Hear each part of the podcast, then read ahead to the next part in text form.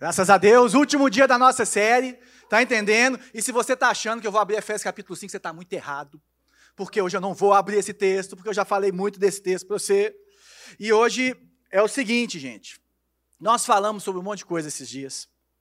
Falamos sobre é, a sexualidade no, na, na, visão cristã, a fragilidade disso, nós vamos entrar um pouquinho nisso hoje. Nós falamos um pouquinho sobre amizade no casamento, falamos sobre aquele quiz que a igreja de Corinto fez para Paulo ali, que ele responde em 1 Coríntios no capítulo 7, sobre ser solteiro, ser casado, nós vamos voltar ali um pouquinho. É, é, falamos sobre o papel do homem e da mulher semana passada, sobre o que é o homem ser cabeça, o que é a mulher ser auxiliadora, que isso não menospreza, pelo contrário, eleva a mulher a um nível maravilhoso, que mostra que ela tem um poder e dons que o homem não tem. Tá? E aí o que, que acontece? Hoje nós temos que cair num lugar que é o lugar do solteiro. Fala, João, mas eu sou casado. Fala assim, primeiro, você vai ter filho. Segundo, você tem amigo solteiro. Está acabando? Troca. Pronto. Nossa. Segundo, você tem amigos solteiros. Terceiro, está na Bíblia, nós temos que saber, entendeu, gente? Então, só isso aí já resume muita coisa, mas eu tenho certeza que Deus tem algo para falar com você nessa manhã. Que, por exemplo, o que, que eu ouço dos solteiros. Está entendendo?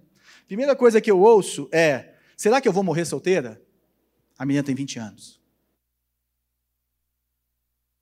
João, tá todo mundo casando, mas quantos anos você tem? 23. Calma, calma. Será que Deus tem alguém para mim? Eu já tentei, já foi, já voltou. Já fiz de tudo, já jejuei, já joguei óleo santo na porta da casa do cara, já fiz tudo e nada. Já orei com a minha mãe, com meu pai, com a minha avó. Já fui na irmã dos mantos lá da igrejinha.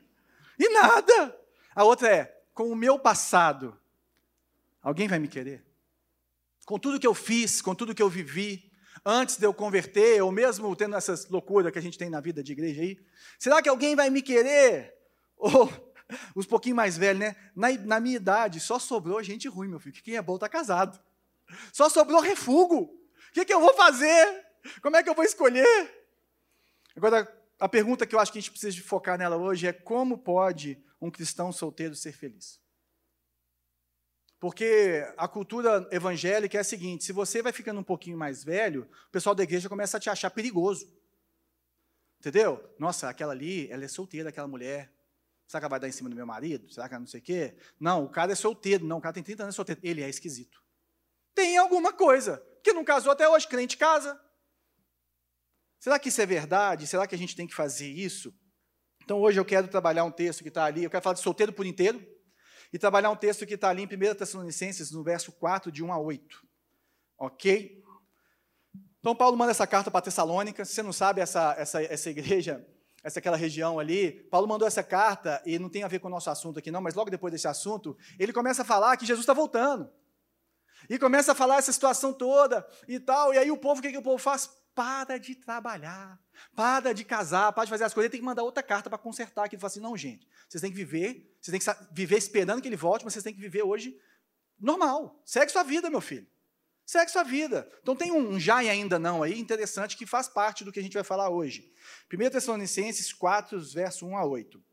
Quanto ao mais, irmãos, já os instruímos acerca de como viver a fim de agradar a Deus, e de fato assim vocês estão procedendo.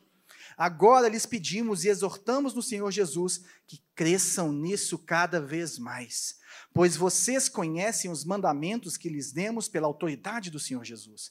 A vontade de Deus é que vocês sejam santificados, abstenham-se da imoralidade sexual. Cada um saiba controlar o seu corpo de maneira santa e honrosa, não dominado pela paixão de desejos desenfreados, como os pagãos que desconhecem a Deus. Nesse assunto, ninguém prejudique seu irmão, nem dele se aproveite. O Senhor castigará todas essas práticas, como já lhes dissemos e asseguramos. Porque Deus não nos chamou para a impureza, mas para a santidade. Portanto, aquele que rejeita essas coisas não está rejeitando o homem, mas a Deus que lhes dá o seu Espírito Santo. Senhor, essa é a sua palavra, viva, eficaz, inerrante, que é a nossa regra de fé, que é a nossa regra de vivência, de moralidade, de convivência, que nos ensina tudo aquilo que nós precisamos de aprender do Senhor, através do Teu Espírito Santo. Nós te pedimos, Senhor, faz isso em nós, em cada um de nós, nessa manhã, em nome de Jesus. Amém. Então ele começa aqui falando assim: ô, ô galera, o negócio é o seguinte: quanto ao mais, irmãos, nós já instruímos você como que vocês devem viver acerca de como agradar a Deus. Às vezes ele, ele já passou lá e falou alguma coisa, ele falou assim, gente, vocês já sabem, e vocês até que estão progredindo. Vocês estão caminhando, vocês estão cada dia mais vivendo de acordo com aquilo que Deus espera de vocês, os criou para ser, os libertou para viver. É, agora ele está falando assim: olha, agora nós vamos te exortar no Senhor Jesus, pois vocês conhecem os mandamentos. Então, a primeira pergunta, se eu conseguir mudar aqui, né, porque o pessoal colocou o texto, deixa eu voltar. Isso. Ser solteiro não é ser incompleto. Esse é o primeiro, é o primeiro mito que nós temos que quebrar nessa manhã. E isso está ali em 1 Coríntios, no capítulo 7, eu vou precisar de voltar nesse texto, porque, igual a gente fala que Efésios 5 é um tratado sobre casamento, 1 Coríntios capítulo 7 é o tratado maior, assim, que a gente pode ver, sobre essa parte de ser solteiro, que Paulo entra mais a fundo nessa história. E ali no verso 29, 25, está escrito o seguinte: Quanto às pessoas virgens, não tenho o mandamento do Senhor, mas dou o meu parecer como alguém que, pela misericórdia de Deus, é digno de confiança. Por causa dos problemas atuais, penso que é melhor o homem permanecer como está você está casado? Não procure separar-se. Está solteiro? Não procure esposa. Mas se vier a casar-se, não comete pecado. E se uma virgem se casar, também não comete pecado. Mas aqueles que se casarem enfrentarão muitas dificuldades na vida e eu gostaria de poupá-los disso. Então, o que, ele está falando aqui, além de que casamento é, é, é, uma construção e é difícil, a gente já passou, falou, passou por isso, o que ele está falando aqui é o seguinte, cara, não tem problema você permanecer solteiro. Ele fala assim: olha, não tem mandamento, alguma coisa que ele está falando assim: olha, a situação é a seguinte: você está casado? Fica casado. Não, não tenta separar, não. Você está solteiro? Permanece solteiro. Mas parece que é o mesmo recado que ele está dando para a igreja de Tessalônica, quando ele fala assim: ó, Jesus está voltando, se preparem. Aí o povo para de fazer as coisas, mas o que ele está falando aqui é exatamente é, dessa situação, dessa beleza que existe. Ele está falando que, que você, se você for solteiro, tem algumas belezas de Deus que quando você é casado você não vive. E quando você é casado, tem algumas belezas que você não vive e está tudo bem. E existe esse já e ainda não. Se a gente caminhar mais, olha aqui, o verso 29, está escrito o seguinte: O que quero dizer é que o tempo é curto. Ou seja, Jesus está voltando, isso que ele está falando, tá? De agora em diante, aqueles que têm esposa vivam como se não estivessem. Aqueles que choram como se não chorassem. Os que estão felizes como se não estivessem. Os que compram algo como se não possuíssem. Os que usam as coisas do mundo como se não as usassem. Porque a, porque a, a forma presente deste mundo está passando. Olha o que, que ele está falando aqui. A primeira coisa que ele está falando é o seguinte: quando ele fala que, que o tempo, o tempo é curto, ele está falando assim: olha, Jesus vai voltar. E ele provavelmente entendia que ele ia voltar na época dele. Não tem problema. Muita gente acha. Imagina quem viveu no Holocausto, gente. Falou assim: não, o anticristo está aqui, está resolvido, né? Não era. O que ele está falando aqui é interessante que parece que ele está se contradizendo. Ele fala assim: olha, você está casado, permaneça casado, não se separe. Aí depois ele fala assim: se você é casado, viva como se não fosse. Se você é solteiro. O que ele está falando aqui é essa situação que nós vivemos os últimos dias. Nós vivemos num lapso do tempo entre a primeira volta, ou a primeira vinda, e a segunda vinda de Cristo. E qual que é o problema disso aqui? Por que ele tinha que explicar isso aqui para as pessoas? Porque todo o povo judeu esperava que o Messias ia vir de uma vez como rei.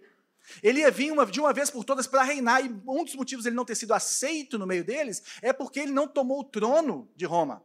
Ele não subiu e, e resolveu porque Deus quis que o Messias viesse primeiro como servo e depois como rei. A primeira vinda é a vinda em que ele derrama o favor, derrama a graça, derrama o amor dele naquela cruz, por muitos. E depois, na segunda vinda, sim, ele vai vir como rei para reinar. E nós estamos esperando isso, e nós vamos entender, cara, se você começar a estudar Paulo, o que ele fala, normalmente a, a, a, a solução de Paulo é olhe para o futuro. Porque aí você vai ter esperança. Na hora que ele vai falar de sexualidade, ele vai falar do futuro. Quando ele vai falar de, de, de problemas, de tudo, ele vai falar assim: olha, se não, for, se não tiver ressurreição, se Cristo não ressuscitou dos mortos, comamos e bebamos, pois amanhã morreremos. Se não existe vida após a morte, meu filho, esquece, se joga. Se joga nessa vida, porque é só essa que você tem. Mas se existe, isso é só um lapso do tempo. E o que ele está falando aqui é muito importante para qualquer cristão. O que ele está falando aqui é que em Cristo nós vivemos esse, essa de olho na esperança futura. Ou seja, o meu maior amor, a minha maior realização, a minha maior riqueza, o meu maior afeto, a minha maior completude está em Cristo quando ele voltar. Ele está falando isso, ele fala assim: olha, nada nesse mundo irá satisfazer você plenamente. Seja satisfeito no Senhor. Olha aqui o que ele abordou. Ele abordou, olha aqui, olha. De agora em diante, aqueles que choram, não choram, é, é, vivam como se não chorassem, por quê? Chorar é ruim? Não. Muita gente perdeu entes queridos, amigos queridos agora na pandemia. É errado chorar? Não, Jesus chorou. Mas qual que é o problema? Como que se não chorasse? Por quê? Porque nós temos uma esperança futura de que nós estaremos salvos. E nós ressuscitaremos, e nós estaremos com aqueles que estão em Jesus. Então viva como se não chorasse, por quê? Porque toda lágrima será enxugada quando ele voltar. Viva como se não chorasse, ou seja, viva o seu luto, mas saiba que existe uma beleza, que existe uma riqueza para vir. Ele, ele fala assim: olha, os que compram algo como se não possuíssem. Ele está falando assim, cara, tudo que você comprar, todo o poder que você ter, pode comprar a maior casa que você tiver, pode comprar o melhor carro, pode andar de avião, pode andar de helicóptero, pode ir para a ilha mais bonita do mundo. Não vai ser suficiente. Aqueles que compram como se não comprassem. Os que usam as coisas do mundo como se não as usassem, porque a forma do presente mundo, deste mundo, está passando. Ele está falando assim: você é casado, mas não idolatra seu marido, não. Lembra que na glória, estar com Cristo é, é, é, é muito mais poderoso e muito mais é, é gratificante, bom, do que qualquer plenitude de casamento sexual, qualquer delícia desse mundo. É isso que ele está falando, é o jaio ainda não. Ele continua aqui no 32. Gostaria de vê-los livres de preocupações o homem que não está casado preocupa-se com as coisas do Senhor, em como agradar ao Senhor, mas o homem casado preocupa-se com as coisas deste mundo, em como agradar a sua mulher, e está dividido. Tanto a mulher não casada como a virgem preocupam-se com as coisas do Senhor para serem santas no corpo e no espírito, mas a casada preocupa-se com as coisas deste mundo, em como agradar o seu marido. Estou dizendo isso para o próprio bem de vocês, não para lhes impor restrições, mas para que vocês possam viver de maneira correta em plena consagração ao Senhor. Sabe o que ele está falando? Primeira coisa, que quem é solteiro tem uma liberdade que quem é casado não tem. Quem é solteiro pode se jogar. Eu falo isso para os nossos jovens aí que estão entrando na faculdade. Falei, meu filho, você quer fazer um, um, um curso de seis meses na Jocum? Você quer fazer um intercâmbio? Quer fazer um, uma especialização? Faz agora, meu querido. Você está livre. Você não tem um passarinho para dar água, meu querido. Vai, vai, papai e mamãe. Se puder bancar, ótimo. Se não puder bancar, faça o pé de meio e vai. Vai. Deixa Deus fazer. Sabe, nós temos vários exemplos aqui interessantes de meninos, por exemplo, tem um que, que ele, ele, ele, ele, ele se vê muito no ministério. Então, o que, que ele fez? Ele pegou o terceiro ano dele, foi para um colégio mais fácil, porque ele sabia que o, o vestibular dele não ia ser tão difícil. E aí ele já fez um curso presencial de teologia na Igreja de Esperança aqui, maravilhoso, de três, três noites, formou. Aí depois ele entrou no começo agora do curso dele, ele já falou assim, já vou fazer o, o bacharel em teologia junto. Porque, gente, não tem época mais à toa do que o primeiro ano de faculdade. A gente achava que adolescente que era à toa. Não, gente, adolescente estuda pra caramba. Esses meninos têm que fazer milhões de aulas, tem aula o dia inteiro. Agora, do primeiro ano de faculdade, você não pode fazer estágio, você não pode fazer isso aqui. É a melhor hora para, ó, dar linha, filho. Seis meses não dá diferença nenhuma na, na sua formação, em nada. Vai viver, vai fazer o curso que você tem que fazer, vai se especializar, vai se entregar. Vai viver para Jesus. Vai estar na igreja, eu e a Bela, gente, a gente namorando, isso não é exemplo, estou só falando da minha vida. É, nossa vida era estar tá com, com, a galera, era ter uma célula na sexta, estar tá no culto de jovens no sábado, estar tá no culto de domingo servindo, a gente estava ali para servir.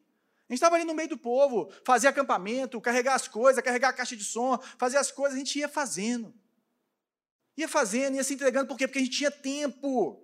O que ele está falando é assim: olha, ser solteiro, você tem mais liberdade para servir o Senhor, é bom, aproveite. E ser solteiro é bom, não é porque o sexo é ruim, não, mas é porque a missão da igreja é muito maior do que isso. E em alguns momentos a igreja exigia e exigiu historicamente que algumas pessoas fossem celibatárias, fossem solteiras, para poder cumprir a missão que eles tinham para eles. Existe um dom de celibato, existe um dom de Deus de ser solteiro e existe uma entrega que você não consegue fazer casado. E se você tiver três filhos, boa sorte. Boa sorte. Mas no final de tudo, gente, tanto solteiro como casado, aqui no 35 ele fala o seguinte: Estou dizendo isso para o próprio bem de vocês, não para lhes impor restrições, mas para que vocês possam viver de maneira correta, em plena consagração ao Senhor. Tanto solteiro quanto casado, gente, busquem viver de maneira correta e consagrada a Deus. Busque uma vida de santidade, uma vida de entrega, uma vida de obediência.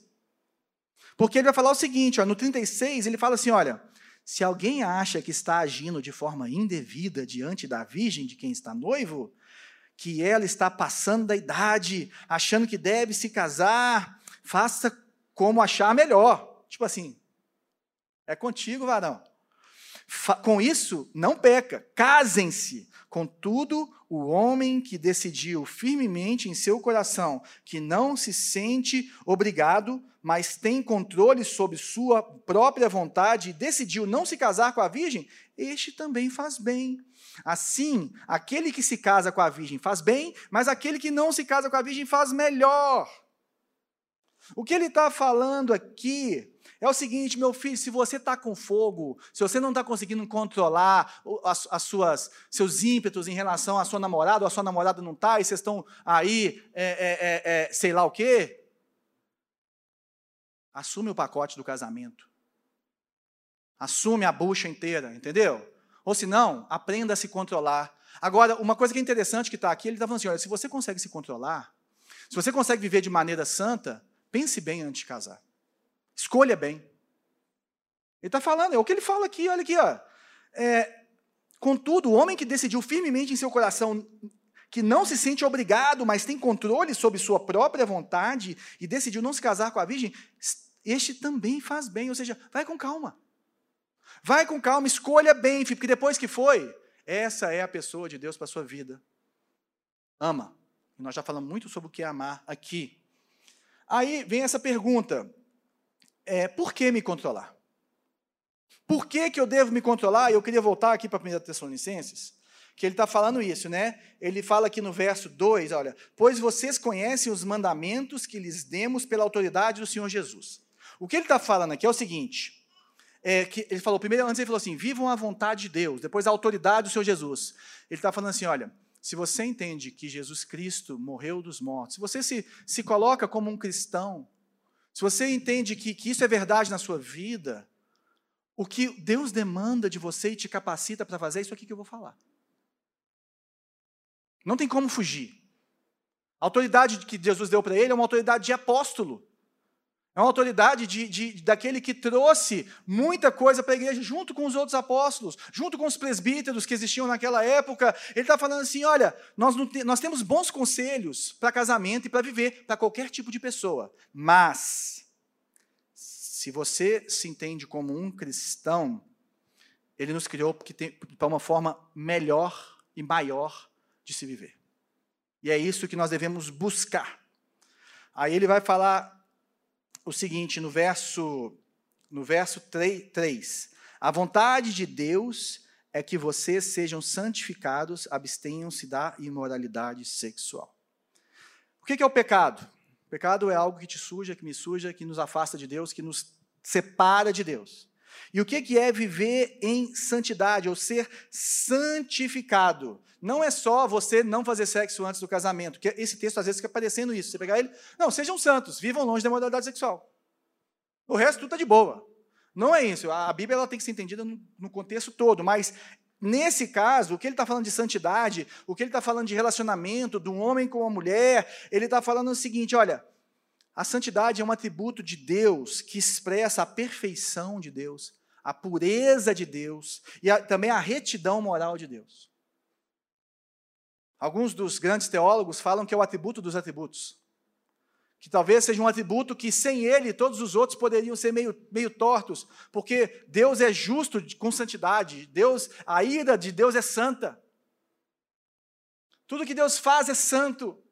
Tudo que Deus faz é perfeito, é puro, tem uma retidão. Então, Deus nos criou para expressarmos isso, para vivermos dessa forma. E aí volta, imoralidade sexual, que volta naquela palavra que nós conversamos, que chama porneia.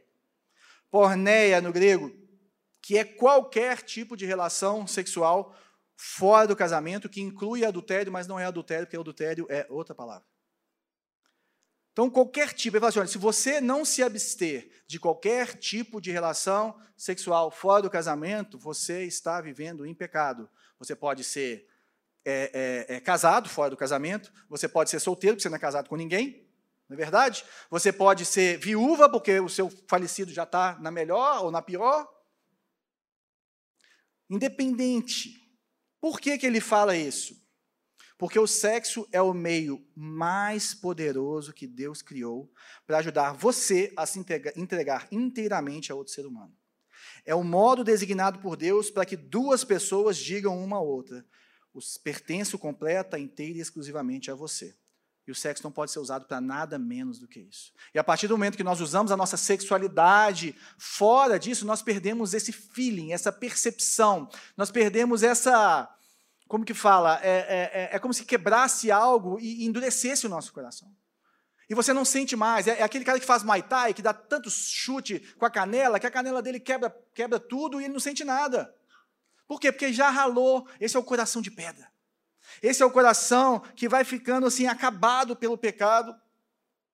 Ou seja, solteiro, casado, independente, nós temos que levar muito a sério a forma como nós tratamos o nosso corpo e a nossa sexualidade. E aí nós caímos em algumas implicações práticas. E por que isso? Porque você idolatrar o sexo, você colocar o sexo como uma forma de sobrevivência, é você idolatrar a criação ao invés do Criador.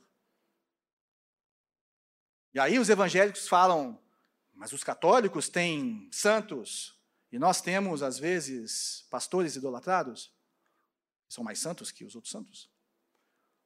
Ou nós idolatramos o poder? Ou nós idolatramos a sexualidade? Idolatria é tudo igual. Idolatria é você colocar algo acima de Deus na sua vida. E basta. Qualquer coisa que te faz abrir mão da, da, santidade, da moralidade, do favor de Deus, daquilo que Deus colocou para a sua vida, é, quer dizer que você está adorando a algo mais do que a Deus ele não é mais aquele prazer, ou a coisa mais prazerosa da sua vida. E aí que ele está falando assim, olha, mantenha-se afastado do pecado, ou da pornografia, ou dos flertes, é para todo mundo. Se você, homem casado, mulher casada, começar a ficar flertando aí, trocando zap e tal, e olha para cá e olha para lá, você vai cair, filho. Se você que estiver num grupo, eu, por exemplo, lá na minha academia, eu amo meus colegas de academia. Mas eu nunca consegui ficar mais do que cinco minutos no, no, no, no WhatsApp da academia. Foi cinco minutos, já brotou lá aquela foto. Eu falei, gente, não dá para mim. E eu, eu não condeno. Tipo assim, é o que os caras gostam. Eles não têm que gostar do que eu gosto, eles não têm que viver em santidade, não. É o que tenho. Isso é problema meu.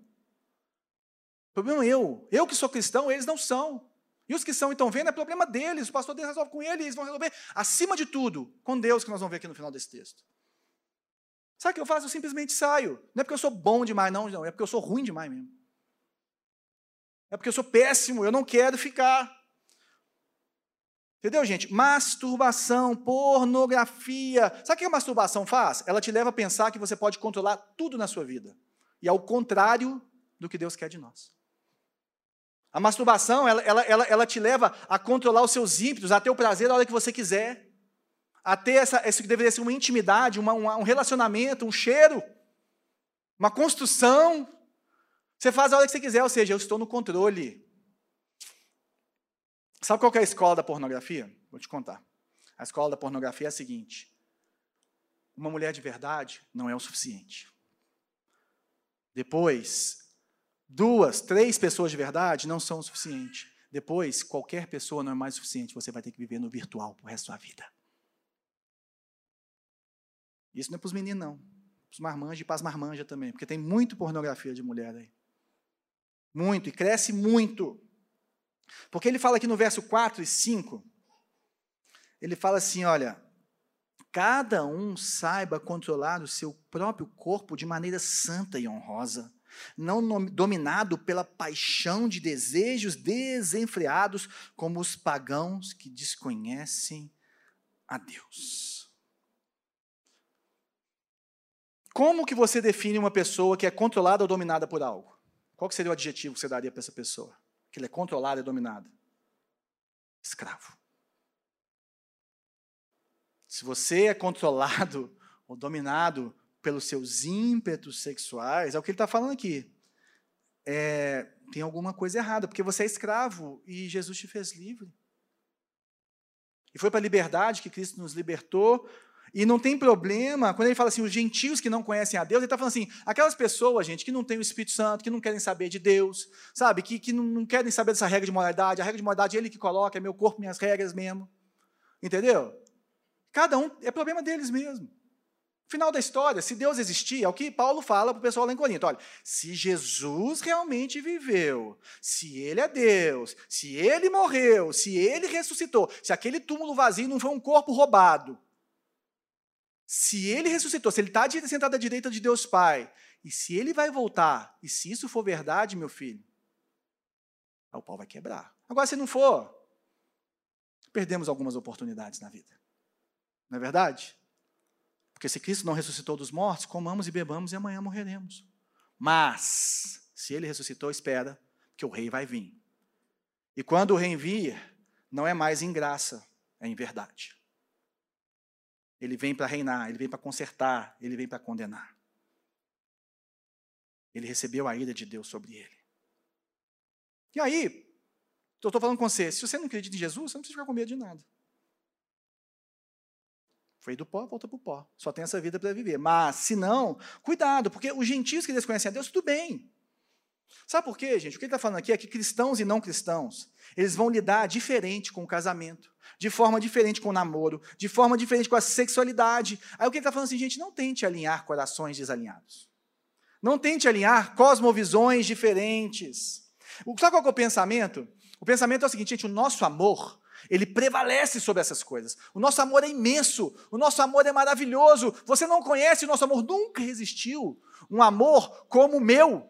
Nunca existiu um amor como esse. E eu queria te falar o seguinte, velho: ninguém pode prometer ter um sentimento para sempre. Ninguém. Ninguém pode prometer ter um sentimento para sempre. Porque sentimento vai e volta. E é interessante porque isso aqui cai no voto do casamento. Nós já falamos disso, mas eu queria te mostrar, porque a gente sabe, que a gente já falou, né? o amor é uma escolha, é serviço, é entrega, papapá, papapá. Acho que todos os casamentos que eu fiz até hoje, eu dei as opções da pessoa fazer aquele voto, na pobreza, na tristeza, nananã, ou o voto de Ruth, que ela faz para a sogra, né? E todos escolheram o voto de Ruth. Vê se ela está escolhendo, se ela está falando assim, eu vou, eu, vou, eu vou ter um sentimento por você o resto da vida. Olha o que, que, ela, que ela fala. Não insistas comigo que te deixe, e não mais te acompanhe. Aonde fores, irei. Aonde ficares, ficarei. O teu povo será o meu povo, o teu Deus será o meu Deus que o Senhor me castigue com todo o rigor, se outra coisa, senão a morte, me separar de ti. Em algum momento ela falou assim: Vou ficar apaixonada, louca por você a vida inteira, Ruth. É, é, na verdade é. Hoje, esqueci o nome da mulher, mas tudo bem. Noemi, Noemi. Sabe o que está acontecendo aqui? Como é que você vai falar para uma pessoa que o seu Deus será o meu Deus, se o seu Deus não é o meu Deus? Como que você vai é, é, falar isso por isso que, é, não precisa voltar lá não, mas em 1 Coríntios no capítulo 7, no finalzinho daquele texto, o verso 39, Paulo fala o seguinte, olha, ele termina falando isso, né? ele fala assim, olha, a mulher está ligada ao seu marido enquanto ele viver, mas se o seu marido morrer, ela estará livre para se casar com quem quiser, contando que ele pertença ao Senhor. Minha filha, você pode casar com quem você quiser, com quem você quiser. Meu filho, você pode casar com quem você quiser. Não tem o The Chosen, não. Você pode casar com quem você quiser, contando que só tem uma coisa: que ele pertence ao Senhor. que ele tenha o mesmo Deus que você. Por isso que um cristão solteiro, ele não flerta, não casa e não namora não cristão. Porque não é bobo. E deixa eu te falar um negócio, gente. O julgo desigual, que é, isso chama julgo desigual, pessoas pensando coisas diferentes, ok? É, é, os dois vão se sentir marginalizados no relacionamento. Aí quando chegar naquelas encruzilhadas da vida, aqueles momentos dolorosos, um vai querer ir para um lado, outro vai querer ir para o outro, vai ser terrível. Meu filho, se você é, não é crente, ou minha filha, você não é crente, e você acha que vai casar com um crente, olha só, ela já te trouxe aqui. Ela vai querer te fazer ser de Jesus. Ela já te trouxe para cá, deixa de ser bobo. Se você não acredita nisso, sai fora. Ela vai fazer seus filhos querer ler Bíblia. Isso pode ser terrível. Vai querer que seu filho viva em santidade. Vai querer que sua filha evite algumas coisas nas festinhas e mude algumas roupas. Cuidado com isso, meu querido. Deixa de ser bobo. Se você não é crente, não casa com crente, por favor. Por favor. É isso que Paulo está falando, gente. Vale para os dois lados. Vale para os dois lados. Para um não cristão é terrível ser casado com uma mulher cristã. Porque a mulher quer ir domingo de manhã para o culto e o cara quer ir para o clube. Por causa de várias coisas. Ele quer chapar os melão com os amigos e ela ela fala assim: não, até um vinhozinho vai, porque o problema é embriagar. Mas vocês estão entendendo? É diferente. Esse é o jugo desigual que escraviza, que faz com que. Sabe o que vai acontecer? O crente vai marginalizar, marginalizar Jesus na vida dele, porque senão não vai conseguir conviver. E o outro vai ter que marginalizar vários desejos, vários sonhos dele. Vai dar ruim. Não faça isso. Sabe o que é namorar um não cristão? É tentar dar uma mão para Deus para que ele possa te ajudar. Fazer, assim, oh Deus, você está com muita dificuldade de me arrumar alguém, pode deixar que eu faço. Ô Deus, não apareceu um crente aqui ainda? Então eu vou pegar esse aqui, aquele vinde a mim, né? Aquele que vem a mim eu jamais lançarei fora. É o cristão Isaías que o tio Pedro fala. Né? Eu vou receber os coxos, os negócios. Ô, gente, como seria bom se vocês ouvissem, se eu pudesse expor aqui o que eu ouço no aconselhamento pastoral sobre casados de crente com não crente. Como seria bom, que pena que não dá. Como seria bom se a gente fizesse assim, uma sessão só com os meninos do farol, só, só, só com os, os, os problemas que a gente pega, só com os buchos que a gente pega. Então, como que eu aprendo a controlar o meu próprio corpo? Vamos lá para Tiago. Hoje nós estamos passeando um pouquinho na Bíblia. Capítulo 1, verso 22. Tiago, na separação dos livros da Bíblia, ele é considerado como se fosse o provérbio do Novo Testamento. São conselhos, são constatações. Tiago, ele é meio irmão de Jesus, né, irmão de, de mãe. E ele não cria que Jesus era Deus até que Jesus ressuscitou. E por isso ele não era um apóstolo, mas aí ele, ele, ele creu assim: se o seu irmão fala que você é Deus, gente, vocês podem crer. Isso é um dos motivos que é, é bom para crer em Jesus, porque se o irmão dele creu que ele era Deus, mesmo no final, faz sentido, né? E Tiago, ele era como um apóstolo, mas ele não era um apóstolo, ele, ele era o principal líder da igreja em Jerusalém. E aí ele escreve isso para os judeus que estão dispersos. E aí ele escreve o seguinte aqui no verso 22 do capítulo 1. Sejam praticantes da palavra e não apenas ouvintes, enganando-se a si mesmo. Aquele que ouve a palavra, mas não a põe em prática, é semelhante ao homem que olha a sua face num espelho e depois de olhar para si mesmo, sai e logo esquece a sua aparência. Mas o homem que observa atentamente a lei perfeita, que traz liberdade, e persevera na prática dessa lei, não esquecendo o que ouviu, mas praticando, será feliz naquilo que fizer. O que ele está falando, gente, não vai ser fácil. Mas se você vive do jeito que você quer, é como se você estivesse olhando no espelho e não se vendo, esquecendo a sua aparência, esquecendo que você foi comprado por alto preço esquecendo que Jesus transformou o seu coração, que Ele transformou a sua vida, que Ele te deu um novo coração, uma nova moralidade, uma nova forma de enxergar, novos padrões. Ele é seu Senhor, Ele cuida de você, Ele transforma a sua vida. Aí você se olha no espelho, é como aquela menina maravilhosa que se olha no espelho e se acha o pior biscoito do pacote. Esse é o cristão que não pratica aquilo que é perfeito. Não que nós sejamos perfeitos, mas desejar isso, gente, traz liberdade. Você quer ter liberdade para tocar um instrumento? Você tem que se privar de várias coisas, até o ponto de você conseguir fechar os seus olhos e dedilhar aquele instrumento como se você estivesse correndo, como se você estivesse caminhando da sua cama para o seu banheiro com a luz apagada. É na, é na restrição que existe a liberdade. é nesse lugar seguro que Deus fez para que nós possamos viver, que nós vamos exercer e viver essa liberdade. Ou seja, como nós obtemos crescimento? Através da obediência, do que nós chamamos de revelação especial, que é a palavra de Deus, e também do que nós chamamos de providência divina nas circunstâncias da vida. Ou seja, Deus vai fazendo umas coisas com você, te balançando para um lado para o outro, e te chacoalhando para poder falar assim: eu quero você completamente para mim. Não quero saber de mais nada, eu quero você todo. Ser cristão e desprezar o direcionamento da Bíblia é buscar conquistar o que queremos sem a aprovação e a ajuda de Deus. Ponto. Ô, gente, sabe o que é amadurecer na fé? Amadurecer na fé é você chegar num ponto em que a sua dor, as suas dúvidas, os seus problemas, você vive, você chora, você sente, você cai, mas você não questiona o amor, a sabedoria e a bondade de Deus. Isso é um cristão maduro. Um cristão maduro é aquele que, independente do que ele está passando, hora nenhuma, ele vai questionar a bondade, a sabedoria e o amor de Deus. Jamais. E isso que aconteceu, não sei se você sabe, em João 6. Tem uma hora que Jesus multiplica pão e passa para cá e passa para lá, e aí ele começa a falar um negócio muito duro para aqueles discípulos que estavam ali, e aí o pessoal começa a vazar. Na hora que Jesus começou a apertar o negócio, o povo começou a vazar. Aí Jesus pergunta para os discípulos, os mais próximos, né? Fala assim: vocês vão ficar aqui ou vão embora? Aí Pedro fala para ele assim: para onde eu irei?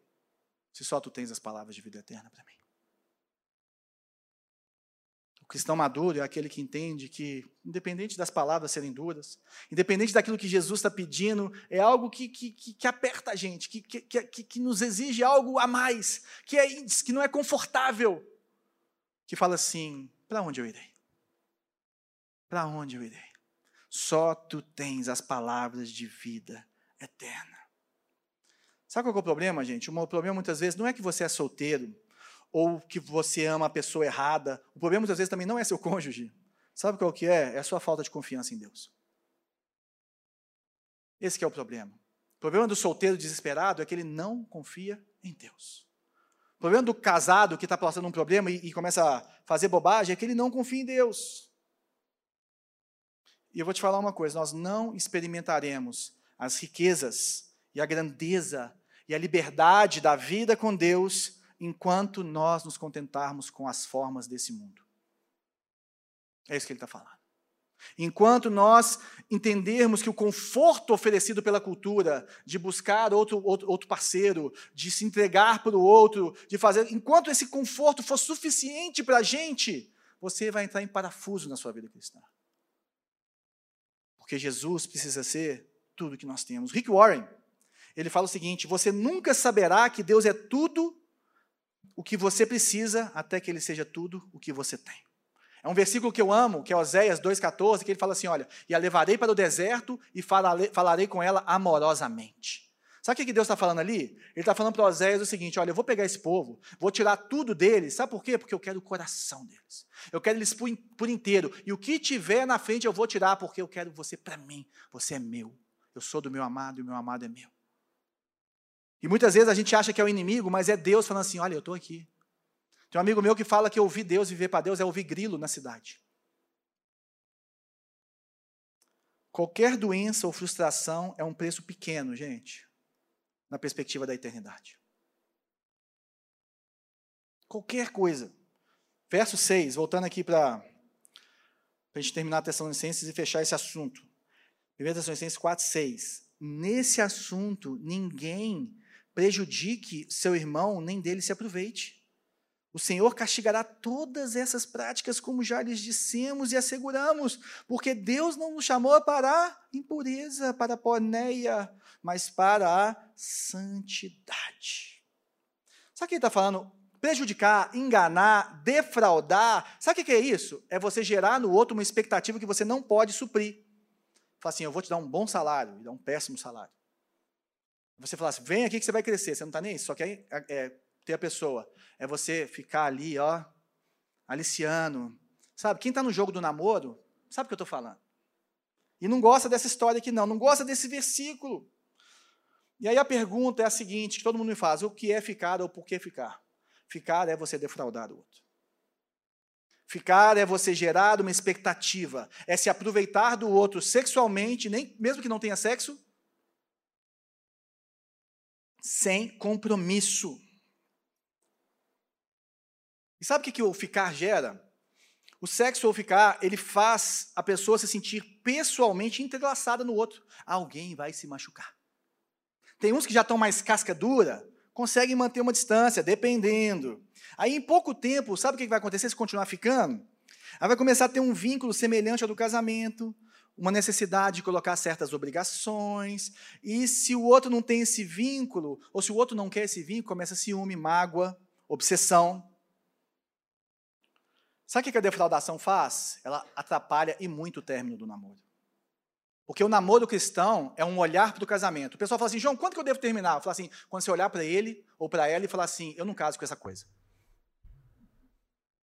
Acabou. Agora, enquanto você acha que vai casar, vai caminhando. Vai buscando a santidade. Vai caminhando. E o que, que acontece? O seu passado, eu adoro voltar nisso aqui, né? O seu presente vai se tornar o seu passado, mas estará presente no seu futuro. Hum? O seu presente vai se tornar o seu passado. O que você está vivendo hoje, as suas escolhas de hoje, elas vão virar passado, mas elas vão aparecer para você no seu futuro. As suas experiências vão contaminar você. As suas escolhas, e você vai ter que fazer um exercício para se livrar disso aqui. É a mesma coisa você fazer igual eu. Engordei 5 quilos na pandemia. Preciso de perder, gente. O meu passado, meu presente virou meu passado, e agora Está aqui na minha cara. Na minha cara. E existe o mito da pessoa certa. Hum, qual que é o mito da pessoa certa? Se eu encontrar com a pessoa certa, ou se eu me casar com a pessoa certa, tudo vai dar certo. E aí o que, que acontece? O problema é que a outra pessoa também pensa assim. Aí fica os dois vivendo a sua vida, e aí nós temos um problema aqui que é o seguinte: como que você escolhe a pessoa certa? Por química. Não é verdade? O nosso amor, o nosso, sabe, é tão lindo. A gente conversa por horas, a gente se entende, a gente olha para a vista e fica ali deslumbrante. E aí é tanta química, tanta química, tanta química que tudo vai dar certo. E aí eles acreditam que ninguém jamais amou como eles amam, que eles foram feitos um para o outro, que nada separa. Aí eles se casam. E aí no, no casamento, sabe o que eles precisam de fazer? Relacionar. Só que eles não se prepararam para isso. E aí, sabe o que o relacionamento faz para você? Que quem é casado já sabe disso, né? Mas quem não é casado, eu vou te falar. O mau relacionamento, ele mata a química. Ele mata a química. E aí, os dois casados, eles vão ter o quê? Problemas de casado. Que é problema de quê? De relacionamento. Óbvio, óbvio. E não é de química, gente. Aí o homem tem aquela maior coisa. Como é que, como é que o homem quer resolver o problema? Sexo. Se fizer sexo, vai dar tudo certo. Vai ficar feliz. E a mulher quer conversar, quer fazer as coisas e tal, cada um pensa do jeito. A mulher fala assim: não é assim que funciona, os dois ficam confusos, ficam batendo cabeça para um lado para o outro, igual dois malucos. E aí eles têm uma excelente ideia de consertar o casamento. Vamos ter um filho. Porque um filho vai resolver. E o que acontece? Tem um filho no começo da gravidez, ou depois que o menino nasce, separa. Por quê? Porque não sabe relacionar. Aí o homem pensa: hum, eu acho que a gente precisa de mais sexo. Esse é o resumo, gente, da burrice que a gente pensa sobre casamento. Ô, João, mas como é que você sabe disso? Porque isso é previsível, gente. Tá fácil de saber. Então, o que, que nós precisamos de fazer? Nós precisamos de pensar o seguinte: você está se tornando a pessoa certa. O homem também, você está se tornando o marido certo. A mulher, você está se tornando a esposa certa. Solteiro, você está se tornando a pessoa certa. Existem muitas histórias que a gente conta, só que o tempo hoje não vai dar, que é, por exemplo, a menina que achou o cara certo, só que ela não era a mulher certa para ele. Hum, achei, ele é tudo de bom. Mas ele olhou para ela e falou assim: Mas você não é aquilo que você espera de mim que eu seja. Então a pergunta é: você é a pessoa que a pessoa que você está procurando está procurando? Você tem crescido nisso?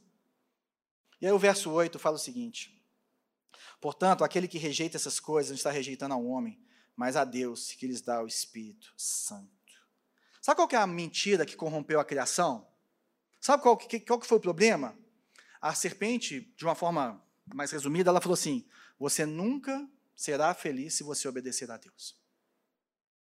Você nunca será feliz se você obedecer a Deus. Ou você não precisa obedecer a Deus para ser feliz. Cuidado. Cuidado com isso. É o que ele está falando aqui, gente. Um problema. No final da história, gente, às vezes a gente sofre pelos outros, né? A gente, pastor, está vendo o negócio, está indo para o lugar errado, a gente sofre. Mas no final da história, filho, a gente sofre como corpo, mas quem está fazendo a escolha errada é você.